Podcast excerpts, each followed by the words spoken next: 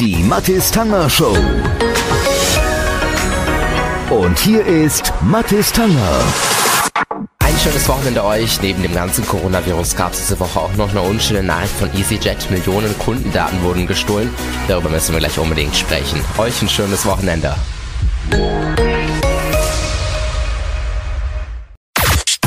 Und hier ist Mathis Tanger. Und hier ist auch schon unser Wochenrückblick in der Mattes Zanger Show mit einer traurigen Meldung von EasyJet. Das ist ja dieser britische Billigflieger. Der ist nämlich Ziel eines Cyberangriffs diese Woche geworden. Hacker, die hätten sich Zugriff auf E-Mails und Reisedaten von gut, haltet euch fest, neun Millionen Kunden verschafft. Das teilte der Konzern diese Woche mit. Bei mehr als 2200 Kunden wurde laut EasyJet auch auf die Daten von Kreditkarten zugegriffen. Diesen Kunden sei bereits Unterstützung angeboten worden. Es gibt bisher keine Hinweise darauf, dass die Informationen missbraucht worden seien.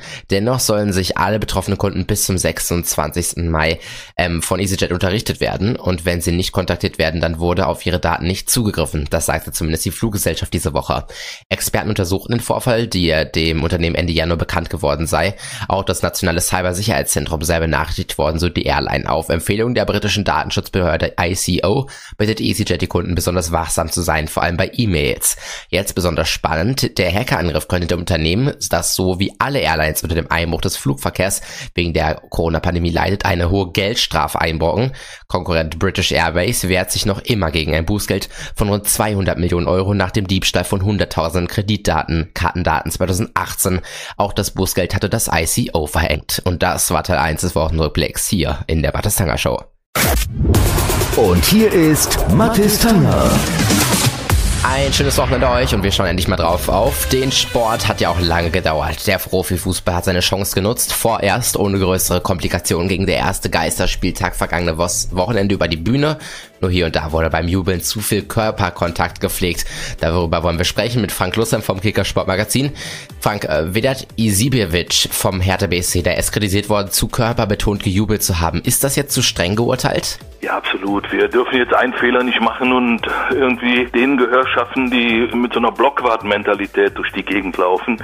Meine Güte, Vedat Ibisevic hat gegen seinen Ex-Verein, bei dem er groß geworden ist, getroffen. Er hat ja in der Hinrunde beziehungsweise in den ersten Spielen nicht wirklich glücklich agiert in Berlin, beziehungsweise durfte das nicht. Der Junge hat sich gefreut, er hat Temperament.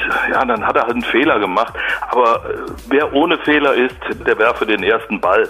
Sage ich da mal, Bruno Labbadia ist gut damit umgegangen. Die werden das denen nochmal aufs Butterbrot schmieren. Da wird nochmal drüber gesprochen. Es gilt, ein Konzept einzuhalten, das die DSF vor einem Monat ausgearbeitet hat.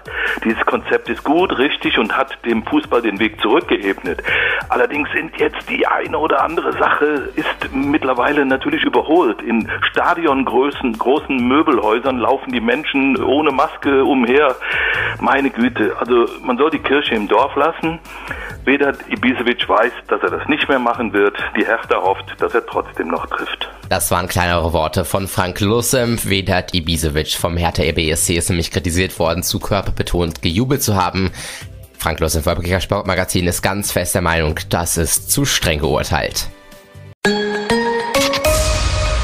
Und hier ist Mathis Tanger. Euch ein schönes Wochenende. Hier ist auch schon die Zahl der Woche mit der 700, 700 Millionen genauer gesagt. Mehr als 700 Millionen gelesene Artikel pro Tag verzeichnete die Wikipedia weltweit derzeit. Das sagte Katharina Mahler, die Stift Chefin der Wikimedia Stiftung.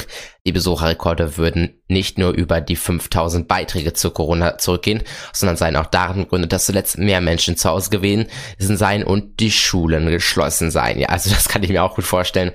Die ganzen Schüler, die jetzt ihre Homeschooling-Hausaufgaben machen müssen, schauen natürlich alle auf Wikipedia. Ist natürlich auch eine akzeptable Quelle, wenn man sich zuerst informieren möchte. 700 Millionen weltweit pro Tag. Eine unglaubliche Zahl. Das war die Zahl der Woche hier in der Mathis Tanger Show. Die Mathis Tanger Show. Und hier ist Mathis Tanger. Ein schönes Wochenende euch und neben dem Coronavirus gab es noch einen ziemlich heftigen Zyklon in Indien und Bangladesch. Darüber müssen wir gleich mal unbedingt sprechen. Euch ein schönes Wochenende.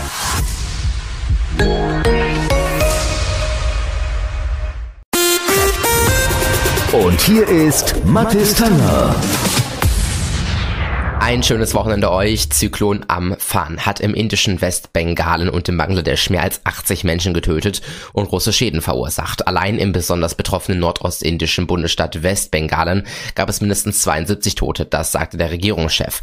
Bangladesch meldete mindestens 12 Todesopfer durch den Sturm, das berichtete die Nachrichtenagentur AFP. Ja, die Zahl der Todesopfer durch den Zyklon Amphan, die meldete ähm, wurde nochmal bestätigt durch den indischen meteorologischen Dienst. Der sagte auch, dass es einer der schlimmsten Stürme der vergangenen 20 Jahre in der Region war. Die Windböen hatten bis zu 185 Kilometer pro Stunde erreicht. In weiten Teilen der 15 Millionen Einwohnerstadt im Westbengalen sei der Strom ausgefallen. Der Flughafen der Stadt war völlig überflutet. Es gab umgestürzte Strommasten und umgekippte Bäume, wie Fernsehbilder zeigten. Es brauchte mehrere Tage, um das ganze Ausmaß der Schäden abzuschätzen, so die Behörden. Durch den starken Regen stand die Stadt zeitweise knietief unter Wasser. Die Behörden sagten, in den Küstendörfern sei fast alles zerstört worden. Und das war Teil 2 des Wochenrückblicks hier in der Mattes Tanger Show. Und hier ist Mattes Tanger. Und hier ist auch schon unser Chart-Update. Ich freue mich ganz besonders drauf mit Jost Alper. Hier ist das Chart-Update. Ich bin Jost Alpe und wir schauen uns wieder an, was sich in den internationalen Hitlisten so tut. Wir fangen an mit Amerika. Hier auf der 3, Roddy Rich, The Box. Auf der 2 unverändert Drake und Tusi Slide.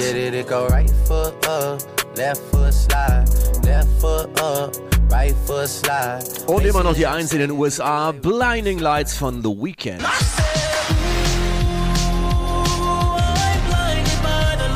Wir gehen rüber nach England hier auf 3 unverändert, St. John und Roses. Zwei ist unverändert The Weekend und Blinding Lights und von 5 auf 1 von der BBC Live Launch All Stars. Das sind ganz, ganz viele Stars zusammen im Homeoffice gewesen und haben im Grunde diese Platte aufgenommen. Times Like These, eine alte Nummer von den Foo Fighters für ein gutes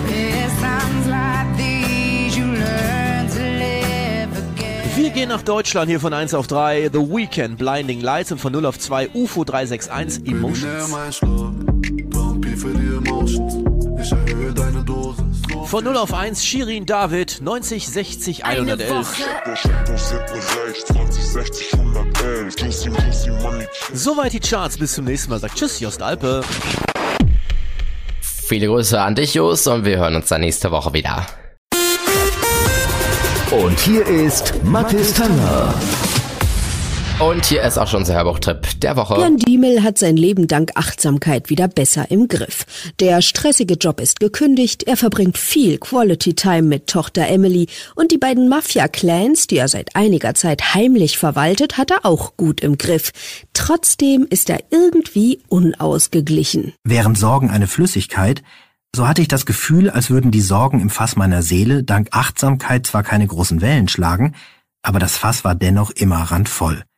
Und manchmal, wenn eine überflüssige Sorge dazukam, schwappte eben doch etwas über den Rand und ließ mich wegen Dingen, die für andere Menschen nach Kleinigkeiten aussahen, ausrasten. Deshalb überredet oder sollte man besser sagen, zwingt ihn seine Frau zu einer weiteren Sitzung mit seinem Coach Joschka Breitner.